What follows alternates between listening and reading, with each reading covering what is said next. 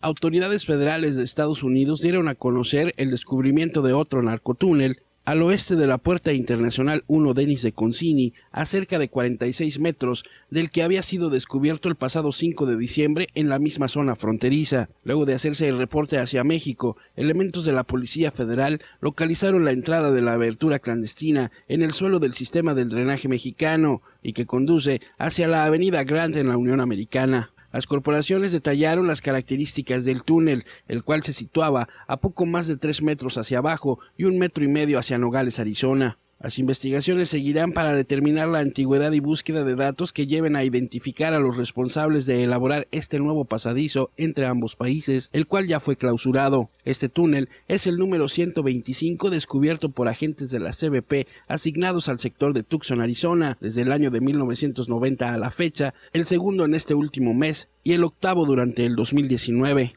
José Ángel Cota Mega Noticias.